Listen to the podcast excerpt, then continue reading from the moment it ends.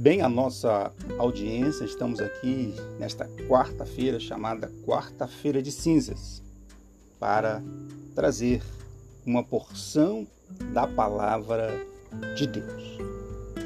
Você sabia que 10 mil anos antes de Cristo, homens, mulheres e crianças se reuniam no verão com os rostos mascarados e os corpos pintados para espantar os demônios da má colheita?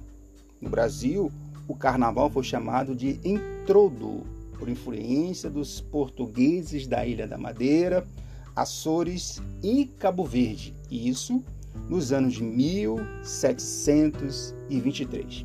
O carnaval é comemorado 40 dias que vão da quarta-feira de cinzas ao domingo de Páscoa. Eu já falei aqui em uma outra oportunidade que eu sempre tive essa curiosidade. Por que, que assim que terminava o carnaval, se contava 40 dias para a Páscoa? Hoje, dá-se o início da confraternização da fraternidade, da Confederação Nacional dos Bispos do Brasil, a CNBB, nas comunidades, nas paróquias, dioceses e regionais. E o tema da CNBB para o ano de 2022 é Fraternidade e Educação. E eles têm um lema: fala com sabedoria e ensina com amor.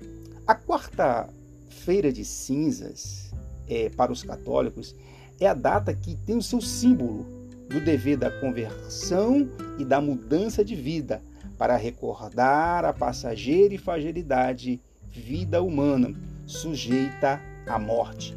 40 dias, que é a quaresma. Dois anos sem carnaval, e muitas pessoas ficaram chateadas, né? Porque o carnaval é chamado, entre aspas aqui, né? A festa do povo. O termo carnaval é de origem certa, embora que encontramos no latim medieval como carne levare ou carne carnala carnala peraí, car, carvenarium, né? É, mas e para nós? Eu deixo a passagem de Malaquias, capítulo 3, versículo 18, que nos diz assim: Então é, voltareis e vereis a diferença entre o justo e o ímpio, entre o que serve a Deus e o que não o serve. Que Deus possa lhe abençoar.